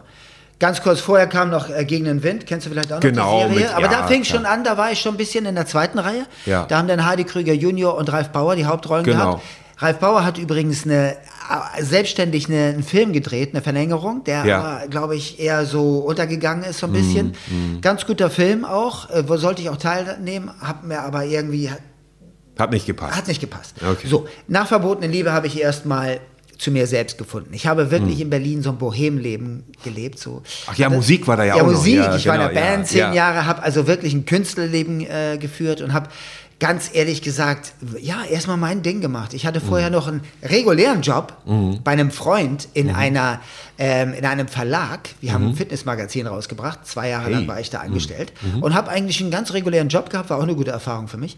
Habe dann sehr viel mit Internet zu tun gehabt, hatte da einige Erfahrungen gesammelt, habe eine kleine Internetagentur gehabt selber. Und dann irgendwann hat ein ähm, ehemaliger Kommilitone von mir von der Schule, denn äh, in New York, hat mit dem habe ich immer ges geskypt, den hatte ich auch besucht in L.A. Da habe ich übrigens mal einen richtigen Oscar in der Hand gehalten. So. Und ähm, das war dann meine Verbindung. schon schön, oder? Ja, absolut. Er ist sehr schwer und sehr schön. Und ähm, der kam dann irgendwie, der hat die Nase voll von Los Angeles und kam dann nach Berlin, ist Mhm. gezogen nach Berlin. Wir haben dann diese Meißner-Technik als Duo genau. unterrichtet und das war mein Einstieg zum jetzigen Job. Mhm. Trainer und Coach. Meißnertechnik muss man noch ganz kurz oder kannst du vielleicht noch mal ganz kurz erklären? Ja, die Meißner-Technik ist eine Schauspieltechnik von einigen aus Amerika, ähm, die aus der Stanislavski-Technik hervorgegangen ist ähm, und sich beschäftigt mit der Entwicklung von Schauspielern. Ist eine Ausbildung, keine Coaching-Technik, sehr gewöhnungsbedürftig, wenn man sie das erste Mal durchführt. Das war auch ein langer Prozess damals an der Schule, den ich gemacht habe. Und äh, ist aber unter Schauspielkreisen sehr, sehr verbreitet und sehr beliebt. ist so eine intuitive Intuitiv, ist eine Improvisationstechnik. Also man macht sehr viel Improvisation eigentlich und arbeitet wenig mit Text. Und äh, ja, macht eine Persönlichkeitsentwicklung durch. Schult das Zuhören, schult die Öffnung und so weiter, das impulsbasierte Verhalten. Und ja, und, äh, und, und äh, da so haben wir angefangen und dann äh, ging es später dann eben zu den Sachen, die du auch schon benannt hast. Da habe ich irgendwann angefangen mit Schauspielern Demos zu drehen. Dann habe ich irgendwann angefangen, äh, Einzelcoachings zu machen. Dann habe ich irgendwann angefangen, Speaker zu coachen, Redner auf der Bühne. Und äh, so kam dann eins zum anderen. Und das ist so der bunte Strauß an den Sachen, die ich anbiete quasi. Ja. Ja, schön. Genau. Und das entwickelt sich ja auch immer so ein Genau. bisschen weiter. Immer Ja. was Neues. Ja. Ihr habt auch so ein, so ein YouTube-Format, Genau. äh, glaube ich, genau. Und da geht es auch immer ganz gut zur Sache. Da habe ich Ja. auch mal so ein bisschen reingeguckt. Sehr schön. Also, also du bist sehr umtriebig und, und fühlst dich äh, darin auch sehr wohl. Das Ja. heißt also so, und du hast eben ähm, ja keine ähm, äh, keine so Bilderbuchlaufbahn. Ich wollte vorhin auch nicht sagen, also Sommerhaus der Stars oder Dschungelcamp oder sowas. Hat man dir das mal angeboten, Dschungelcamp? ja, dreimal. Dreimal. Ja. So, und du hast immer gesagt, Auf keinen Fall. auf keinen Fall. Und ich glaube, das ist das, was dich dann letztendlich auszeichnet, dass du sagst, ja, eventuell schnell verdientes Geld, aber ich glaube, der Image-Schaden ist kaum zu reparieren oder Ist nicht zu reparieren. Nicht zu Oder kannst du reparieren. mir einen Menschen sagen, der vom Dschungelcamp profitiert? hat? Michaela Schäfer. Aber das Michaela ist, aber, Schäfer? Aber das ist dann eine andere Basis. Stimmt, das ist eine andere Basis. Die habe ich übrigens äh, letztens auf Xing gesehen, genau. Ja. Die hat ja wirklich auch ein gutes Profil sozusagen, Ja. gute Positionierung, würde man Ja, heute sagen. genau. Das stimmt, aber das ist wirklich die einzige. Und oder? Harry Weinfurt. Harry Weinfurt hat auch nochmal dadurch so ein bisschen eine kleine Okay, gut, Renaissance erfahren. super. Aber wir sind uns Das einig, der, das war's. Das, war's. Das war's. Äh, genau, weil es nämlich das gleiche Versprechen Ja. ist, ne, mit Ja. Erfolg und so weiter. Da Genau. muss man auch mal so drüber nachdenken, was die eigentlich, wie heute auch damit umgegangen wird mit Erfolg und was das Genau. eigentlich bedeutet. Nee, Genau. das war nie eine äh, Option für mich. Ähm, und das, genau, das finde ich auch gut. Darauf bin ich auch stolz, dass ich Mhm. sowas nie gemacht habe. Und du hast es ja schon angesprochen, es ist kein linearer Lebenslauf, Nee. Mhm. sondern einer mit Brüchen. Und das ist auch das, was ich manchmal anderen Eltern zum Beispiel sage an der Schule. Äh, es wird ja viel darüber diskutiert, dass natürlich können Schulen sollten auch weiterentwickelt werden und Unterrichtsformen sind aber auch schon weiterentwickelt worden. Und manchmal ist es so, dass ich denen auch gerne sagen würde, guck mal, ähm, wir tun schon so viel für die Kinder, die sind schon auf so guten Schulen, wo die Lehrer wirklich mittlerweile äh, sehr viel ein- eingehen auf die Kinder und versuchen individuell zu fördern. Ich bin das beste Beispiel eigentlich, dass man nicht unbedingt diesen Lebenslauf braucht. Mhm. Denn ganz ehrlich gesagt, ich habe äh, das zweite Jahr in New York selber gemacht, privat zum Beispiel diese Mhm. Ausbildung. Das heißt, ich habe keine abgeschlossene Schauspielausbildung. Ich habe einen mittleren Reifeabschluss mit 3,4. Ich habe also keine eigentliche Berufsausbildung. Ich bin jetzt ausgebildeter Transaktionsanalytiker, das ist Mhm. eigentlich alles. Und ich komme ganz gut klar, ganz ehrlich Ja, gesagt. ja. Und ähm, Und das macht ja auch Mut. ja, genau. Ja, genau. Das ist dieses, äh, weil das kann ja keiner garantieren. Genauso wie ich immer sage, eine Szene, ein Drehbuch garantiert nicht, dass du gut spielst. Nein. Das ist nur eine Szene. und es, genau. Und es ist Und, und eine Ausbildung garantiert nicht, dass es was wird. Richtig, Ja. weil, weil sonst hätten wir, sonst hätten ja äh, Patrick Bach, äh, Henrik Marz und Co. ja gar nicht erst anfangen können, weil Genau. die als Kinder noch gar keine Ausbildung hatten. Richtig. Natürlich kann man sich immer weiterentwickeln Ja. und wenn man natürlich auch Weiterbildung als, als Lebenskonzept sieht, Ja. also Schule war für mich auch eher so, du hast auch gesagt, du hattest das Ja, Ticket das für die Wiederholung schon gebucht, also Genau. war es insofern gar nicht so. Und ähm, das, äh, äh, d- wenn man dann später drauf kommt, geil, ich kann mich ja fortbilden. Also ich habe auch sehr, sehr viel Geld für meine Fortbildung in späteren Jahren, also ab Genau. 30, Mitte 30, dann dachte ich, geil, das kann ich noch machen. Oder Ja. heute beschäftige ich mich ein bisschen mehr mit Kunst, dann sauge ich das auf und denke, meine Güte, wenn du einmal in der Schule nur einen Tag so gearbeitet hättest, wie du dich jetzt in Oder? das Werk Genau. von Horst Jansen oder so einarbeitest, ähm, warum nicht? Aber das eben den, äh, und das ist vielleicht auch so ein bisschen, wie du sagst, Schulen haben sich so ein bisschen weiterentwickelt, da vielleicht aber auf der anderen Seite, da, da, da geht, da ist auch noch Luft nach oben. Also, dass man sagt, okay, in der Grundschule, Grundrechenarten, Rechtschreibung und so, das sollte alles so sitzen. Mhm. Aber da dann weiterzudenken und zu sagen, auch Kinder dann mm, zu fördern, mit dem, was sie gerne auch machen jeden Fall. wollen. Ja, also das war, ich war zur Berufsberatung damals. Äh, Und da habe ich mir dann vor lauter Langeweile, da lief dann gerade eine Winzer-Serie im ZDF, Lorenz und Söhne. Da fuhr immer der alte, auch. der fuhr der alte Winzer mit seinem Jaguar äh, durch die Weinberge. Dachte ich, geil, das ist, das ist. Und dann habe ich, äh, dann kam dann nach Hause so eine, so Ja. eine Post vom Bitz, ähm, Winzer. Meine Mutter sagt, sag mal, bist du blöd, Winzer? Weil ich, wir, sind- wir leben in Nordfriesland. Anstatt, dass sie mich mal zum Praktikum nach Genau. Genau. äh, in die Weinberge schickt und sagt, dann kannst du es immer noch sagen nach sechs Wochen Sommerferien in den Weinbergen. Und mit dem Bio-Wein wärst du wahrscheinlich heute ganz weit vorne. Vielleicht Ja. äh, das einmal. Ja. Mhm. Den trinke ich jetzt zwar nur und so, aber ähm, gut, das geht jetzt nicht um mich hier, aber da, da, habe ich auch, also weil da schon gewisse Genau. Parallelen sind. Ich Ja. habe auch immer auf mein Herz gehört, habe eine Ausbildung gemacht äh, in Westerland auf Sylt Mhm. zum großen Außenhandelskaufmann Zahlen. Das war eigentlich so, war aber immer schon Entertainer. Also Mhm. wir haben immer gesagt, weltberühmte Nibel. Also Nibel kannte uns jede Sau, Zeitung, Mhm. Entertainment auf der Bühne gemacht und getan und habe da auch immer auf mein Herz gehört. Ich habe auch, ich habe auch keinen Zettel, keinen Schein, wo Ja. ich sagen kann, hier, das kann der toll. Also bei mir ist nur übrig geblieben vom Zeugnis in der vierten Klasse Fantasie, habe ich eine Note bekommen, Fantasie 3 plus.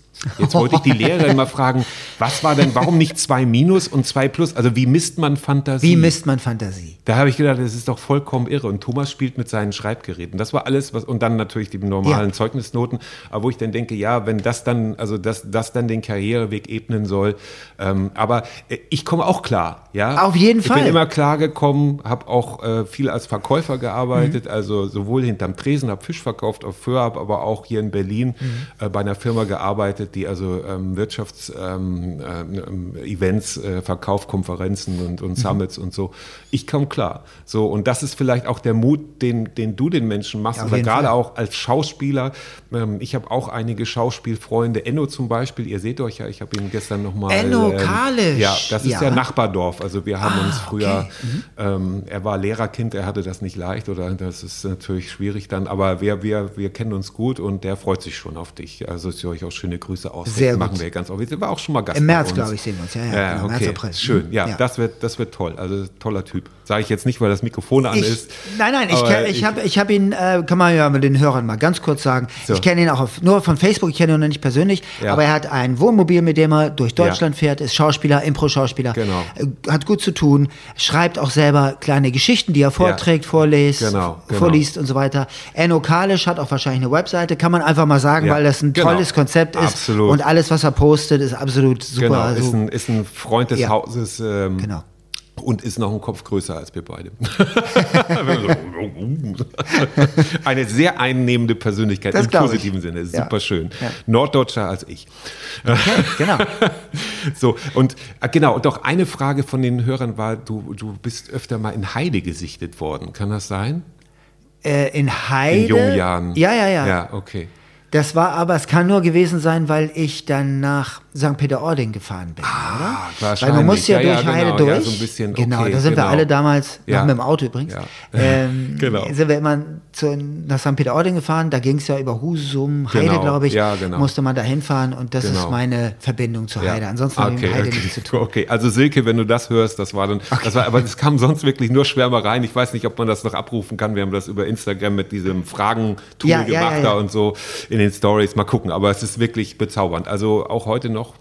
Das ist Ne? übrigens eine Sache, ähm, da, was ich auch manchmal, da muss ich ganz ehrlich sagen, das finde ich ein bisschen schade, dass, wenn man auch so in den Foren ist, dass es nur darum geht, ja, damals und so weiter. Ja. Weil ich finde schon, dass die Leute irgendwie, also ich würde sie auf jeden Fall ermutigen, äh, mal zu gucken, was diese Person heute macht und, und was Ja, ja. Hier und Jetzt ja, eigentlich natürlich. Ja, klar. angefangen werden Ich glaube, das tun auch dann Tun viele. sie auch, Aber ja. die Mädels halt, aber Genau. ich meine, gut, und du bist, also du bist vergeben, muss man ja auch sagen. Ja. Also falls heute noch jemand sich entscheidet, also die Pullover, du hast keinen mehr, oder? Die musst du, also Ich hab sind alle keinen mehr. keine Erinnerung, Nein. weil ich habe Manuel And- Andrak auch gefragt, ähm, beim, die haben ja auch Wichteln gemacht bei der Harald Schmidt Show damals und da hat er einen äh, Mont Blanc ähm, Kugelschreiber beim Wichteln gewonnen und da habe ich ihm gesagt, wo ist, der, wo ist der Kugelschreiber? Sagt er, das ist eine sehr gute Frage. Wusste er nicht mehr. Wo ich dachte, eigentlich ein Mont Blanc Kugelschreiber, den nimmt man doch auf jeden Fall. Ja. Also den bewahrt man, der, den hat man ein Leben lang. Ja. Wusste er nicht mehr, Pech gehabt. Naja, gut. auf jeden Fall. Ja, also wir könnten, ich glaube, wir könnten noch sehr lange quatschen. Ich würde aber sagen, wir machen gleich mal das Mikrofon aus und Alles quatschen dann noch ein bisschen. Ja. Ähm, wenn du Lust hast, also es ist Ja. nur ganz kurz im Nachklapp. Ja, ja, klar. das sonst- sonst- so und ähm, wir sagen bei uns immer so schön, äh, wir so die interessanten Sachen, die legen wir uns auf Wiedervorlage. Also Mhm. wenn du dann so im Jahr nochmal wieder Lust hast, bei uns zu sein oder wir lassen uns irgendwas anderes Witziges einfallen, vielleicht auch noch mit, mit einem weiteren Gast, so dann kommen wir mit dem Konzept des Frühschöppens so noch näher. Okay, super. Äh, Sage ich erstmal ähm, vielen Dank. Ja, danke Lieber auch. Henning, dass du dir die Zeit genommen hast ähm, und auch sehr spontan Ja gesagt hast. Wir mussten dann nur ein bisschen Termine abstimmen Genau. und so. Aber das fand ich ganz großartig. Das ist auch nicht selbstverständlich. Ähm, super pünktlich, super sympathisch. Ähm, ja, das war der Frühschoppen äh, für dieses Mal. Wir sagen herzlichen Dank. Mhm. Danke und ach so, genau, wir haben ja noch eine Rubrik, den Umtrieb der Woche. Ja. Äh, was ist dein Umtrieb? Was treibt dich diese Woche um? Genau, das darf ich ja nicht vergessen, sonst kriege ich wieder Ärger. Was, was treibt dich diese Woche um? Positiv, negativ? Kleinigkeit, große Sache? Ja, wir haben schon so ein bisschen drüber gesprochen. Also diese Woche treibt mich wieder um so diese generell, also die Ja. Nachrichten. Raus damit, die raus damit. Nachrichten, Ja. die Nachrichten, Die Nachrichten. die Medien, die, Die Medien, Medien. die, wie die über alles, was, wie das alles, wie berichtet wird über Klima, über Ukraine-Krieg und so weiter, die Diskussion, die entsteht. Ich verstehe das manchmal alles nicht mehr so richtig. Ja. Ähm, aber äh, ich blicke hoffnungsvoll in die Zukunft. Okay. Und meine Tochter zum Beispiel hat, ist heute zu Hause geblieben. Mhm.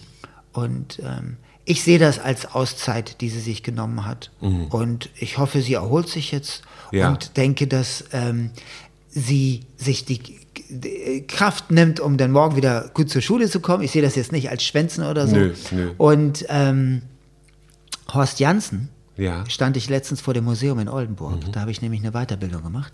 Und ähm, der hat ja auch, ähm, eigentlich ist kein originärer Künstler, sondern später erst dazu gekommen und ist ja an der Hamburger Schule, glaube ich, irgendwie rausgeflogen oder gedisst worden von irgendeinem Direktor, von dem, dem Direktor der Schule, der, über, der ihn einfach nicht mochte.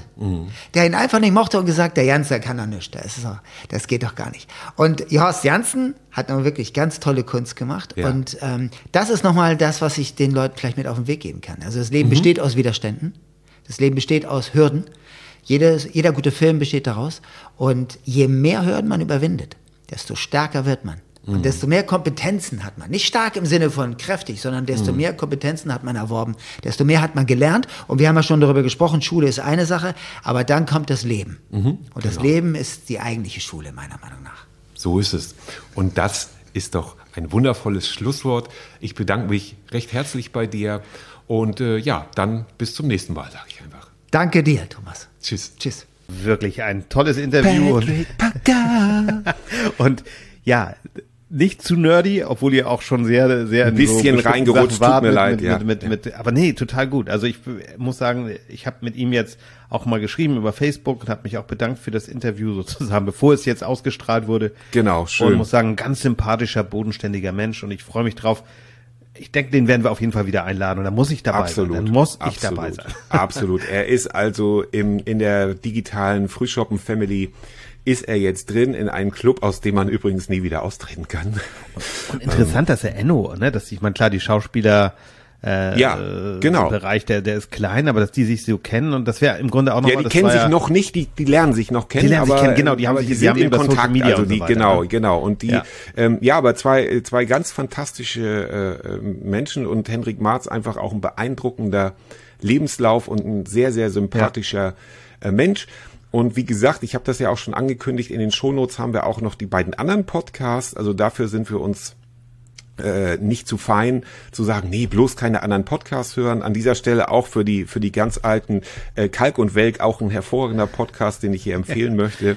Großartig. Aber da gibt es auch von Hendrik Marz äh, zwei Podcasts, in denen seine Geschichte mehr, noch mehr nacherzählt wird, also die Biografie sozusagen. Wir haben ja, wir sind ja an einigen Stellen so in die Tiefe gegangen und da gibt's das Ganze nochmal zum Nachhören. Ihr könnt euch also das die volle Hendrik Marz Dosis geben.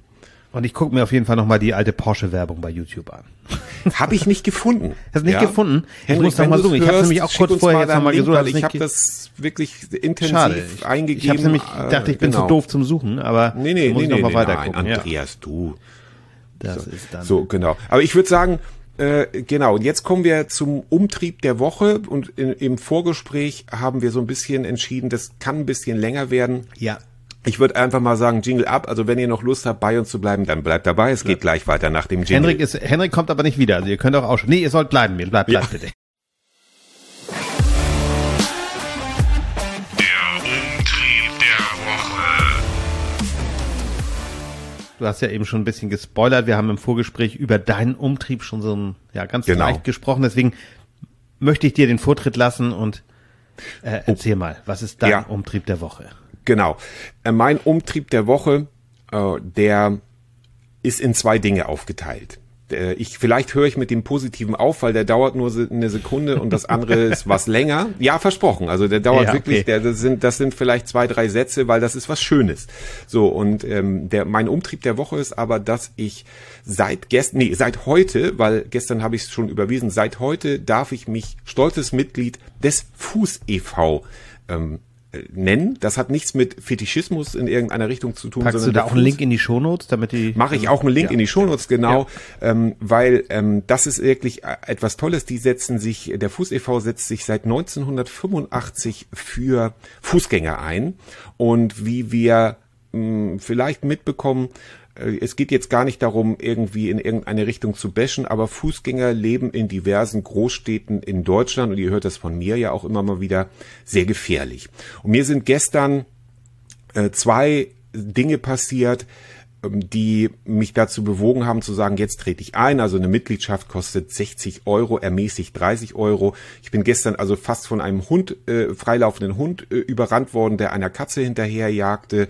Und ähm, meine Tochter ist wieder mal, äh, konnte sie nicht ähm, von der Schule nach Hause kommen, weil der Gehweg mit Baustellenfahrzeugen zugeparkt war und die Polizei mir erzählen wollte, dass hier keine akute Gefährdung für die Kinder besteht, obwohl sie die Straßenseite einer vielbefahrenen Straße hätten wechseln müssen. Dann habe ich letzte Woche auf dem Rückweg von Hendrik Marz, habe ich noch bei meiner Schwester in Wolfsburg ähm, vorbeigeschaut und da habe ich einen alten Herrn aufgeholfen, der hingefallen war, und zwar über einen liegenden E-Roller, der direkt mhm. vor einem Rewe in Wolfsburg lag. Und all das hat mich dazu bewogen zu sagen, ich gehe, mische mich jetzt aktiv, mische ich da mit. Es geht nicht um gegen, sondern für etwas zu sein, und zwar für sichere Gehwege.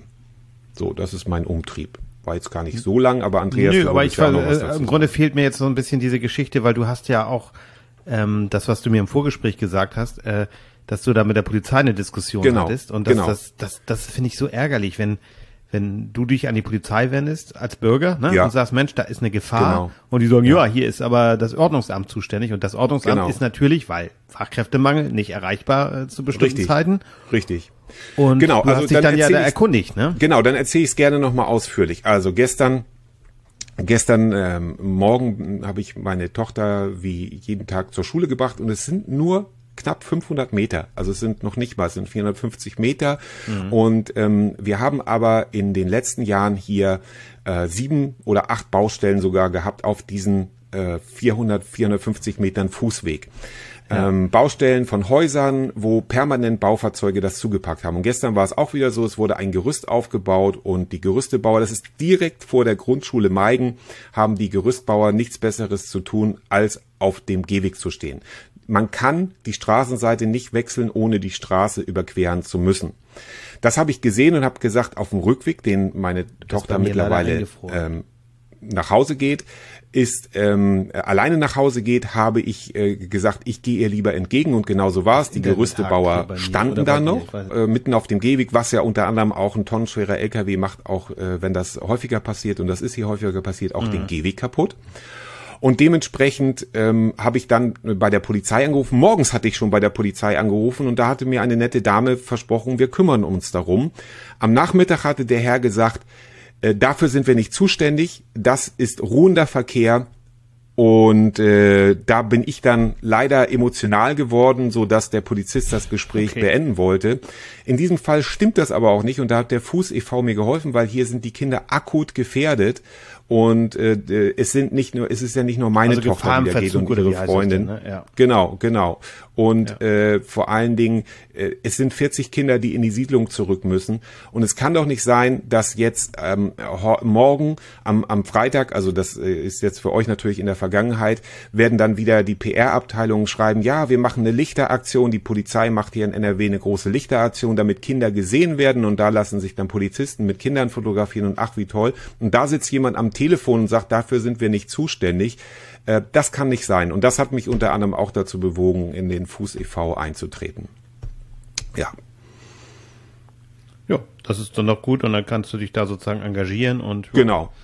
Ähm, aber ja. es ist einfach, es ist so nervig und das ist so dieses, ähm, diese, diese Scheißegal-Einstellung. Damit meine ich jetzt gar nicht den Polizisten, das ist auch nur ein kleiner Erfüllungsgehilfe, der, mit dem du gesprochen hast. Ja, ja, Aber dieses ja, System, ne, dass es einfach ja. für uns da sein muss. Ne? Und wenn wir ein Problem genau. haben, und das ist ein Problem, wenn Kinder in Gefahr sind, ist das ein Problem. Und das, das, ja. Ne, das, das und es ist, so, da, also ich habe so ein bisschen den Glauben, ja, also ich habe nicht den Glauben an, an die Exekutive äh, verloren, aber gestern, das habe ich schon gedacht, also bei dem nach dem ersten Anruf ist offensichtlich nichts passiert, da hat niemand vorbeigeschaut.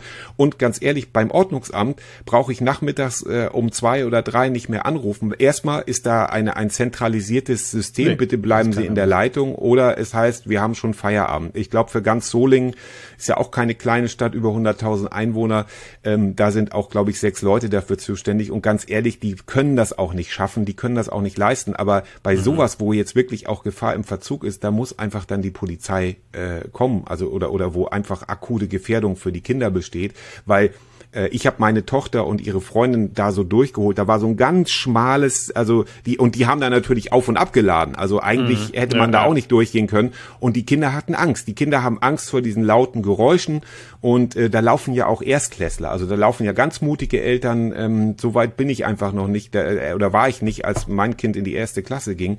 Aber das ist äh, nicht schön und aber das es ist, macht einfach. ich kann nicht, ich fühle das total. Ich weiß, du regst dich da oft auf, aber ich kann mich ärgert sowas so maßlos, weil das ist einfach, wir haben, wir haben ja gar kein Problem, und das haben wir schon oft thematisiert, kein Problem mit Gesetzen ne, oder Verordnungen. Wir haben Nein, nur mit der ja. Durchführung. Ne, und das ist so Ja. nervig. Das geht einfach nicht. Ne? Und Ja. Ich verstehe auch die Baufirma, na klar, die müssen da bauen, die müssen haben Termine, Äh, aber es kann doch nicht sein, und das sage ich jetzt also auch als Kinderlose, dass, dass der Schulweg gefährdet wird. Nein, Und das, kann da nicht sein. Einfach ganz klar. Ganz auch, genau. Äh, ja. Und es ist überhaupt kein Problem. Also die Baustelle ist schwer zu erreichen. Ja, verstehe ich, kann ich nachvollziehen, weil wir leben hier im Bergischen. Die, die ist so abgeflacht, die kann man nicht befahren. Auf der anderen Seite äh, hält den LKW aber auch nichts davon ab, einfach auf dem auf der auf der Straße zu parken, weil es ist ja ein Straßenfahrzeug Genau. Und kein musst du da halt eine. Bedarfsampel machen, da musst du den Verkehr darüber regeln. Das, das Und ist es ja gibt, es gibt, genau, und es gibt schon ein Problem mit dem Gehweg, weil es gibt den sogenannten Ermessensspielraum. Wenn die Leute sagen, ja, der parkt auf dem Gehweg, ist nicht erlaubt, Mhm. aber die Polizei oder das Ordnungsamt sagt, ja, aber man kommt ja noch vorbei. Und es ist, also bei Twitter, ich bin da in Twitter, äh, bei Twitter in so einer Fahrradbubble gefangen äh, sag ich jetzt mal so. Und äh, was ich da sehe, oder auch Fußgänger, was ich da den ganzen Tag so sehe, wie, wie einfach Autos geparkt werden oder in Innenstädten, das ist einfach ein Riesenthema. Und Verkehrswende, äh, ich bin da im Moment nicht so optimistisch, aber es gibt genug Leute, die sich dafür einsetzen. Und es geht ja jetzt gar nicht darum, ich mag auch Autos, ich mag auch schöne Autos und ich mag auch ähm, äh, d- äh, auf der einen Seite. Auf der anderen Seite mag ich aber noch lieber lebenswerte Innenstädte und dass man hier Ja. nicht überfahren wird, ist Glückssache. Es ist wirklich auch Glückssache, dass nicht mehr passiert. Und es passiert ja genug. Also es ist ja nicht so, äh, jeden Tag steht in der Zeitung irgendwie da wieder jemand angefahren, der ja da jemand schwer verunglückt. Und ähm, das macht keinen Spaß. Es macht einfach keinen Spaß. Ne? Kann ich gut verstehen. Also, ja, Genau. kann ich, Und aber kann ich dir nur, kann ich dich nur ermutigen, mach da weiter und lass, äh, geh, geh, geh diesen Verein, sei aktiv. Das ist ja das, was ich, was wir auch schon oft besprochen haben. Nur wenn wir uns alle beteiligen an, an gewissen Dingen, können wir Genau. Und alles natürlich auch ohne Hate. Also es ist Ja, äh, ja. Emotionalität geht manchmal durch, aber es geht ja gar nicht darum zu sagen, ja, die und die und der und der. Es ist, es macht manchmal einfach nur so mürbe und es ist einfach wirklich auch gefährlich. Also es ist einfach gefährlich. Ähm, Ja. Jetzt komme ich noch ganz schnell zu der guten Sache. Und zwar mein Schwiegervater, äh, wir wohnen hier im Mehrgenerationenhaus. Der hat mal eine Zeit lang so Möbel gesammelt, also etwas ältere, ich will nicht vielleicht sagen Antiquitäten und so. Und für und es passt eben auch zum Frühshoppen. Ich stelle nachher noch mal so ein Foto ein oder wenn die Folge erscheint, habe ich ein äh, für mein Mischpult und für meine Mikrofone jetzt so einen kleinen. Du kannst das jetzt auch nicht sehen, aber ich habe hier so einen kleinen Sekretär. Der ist wirklich so winzig klein, total toll mit so einer ledernen, mit so einem, mit einer Leder, Lederauflage. Und äh, da erfreue ich mich jetzt jeden Tag. Der steht jetzt direkt hier neben mir und dann sieht das, äh, kann ich das alles, die Technik sehr schön verstauen, habe sie aber immer sehr schnell griffbereit.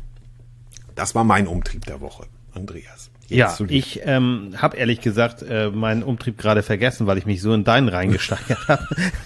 Ist ja ähm, auch sehr empathisch. Ja, das Also, ist sehr empathisch, aber ähm, ich würde sagen, ich schiebe meinen Umtrieb, weil im Grunde habe ich das, das, das, was ich gesagt habe, Hm. Okay. ähm, das passt eigentlich dazu. Engagiert euch. Äh, Ich, ich muss echt überlegen, was hatte ich denn gerade? Ich habe es echt gerade verloren. Hm. Ähm, aber egal, äh, das gehört auch dazu. Äh, mein Umtrieb Genau. reiche ich nach.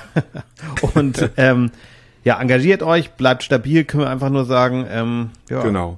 Ja, und das Und war doch, das gebt uns doch, gerne Feedback, auch zu dieser Folge. Schlusswort. Also wir, Wir freuen sagen- uns über Feedback, also auch Genau. das, was was jetzt kam, tatsächlich von mehreren Stellen, komischerweise geballt. Das finde ich sehr Ja. interessant, weil über und das Intro wurde sonst nie gesprochen und jetzt habe ich persönlich von zwei Leuten das gehört und du ja, Ja. auch, unabhängig davon. Genau. Ich habe aber auch gute schon über unser Intro gehört, aber vielleicht Ja. ist es zu lang, vielleicht. Aber schreibt uns da gerne mal. Ähm, Wir basteln da so ein bisschen dran. Wir basteln. Und, äh, wir machen, wir machen da was Schönes. Wir machen es schön. Wir machen neu, auch mal öfter was Neues und ähm, ein bisschen kürzer. Ja, dass Und ihr, wenn diese äh, Folge skippen rauskommt, das können wir auch mal spoilern, komme ich gerade von einem Männerwochenende auf Sylt zurück. Oha. Und Thomas und ich treffen uns dann an dem Montag im wunderschönen Landhafen für eine neue Folge Genau. in Nibel und werden so ein bisschen ja auch über ja, ein paar Projekte sprechen. Aber darüber wenn reden wir ihr- dann in der nächsten Folge. Genau, und wenn ihr meint, ihr könnt auch in einem Podcast stattfinden, wo interessante Leute Innovatives zu erzählen haben, dann kommt einfach im Landhafen vorbei. Nehmen wir gleich noch eine Folge auf. So. Ne? So. Alles klar. Gott, oh Dann Gott. Naja. Dann, Morido, schöne Zeit. Bis bald.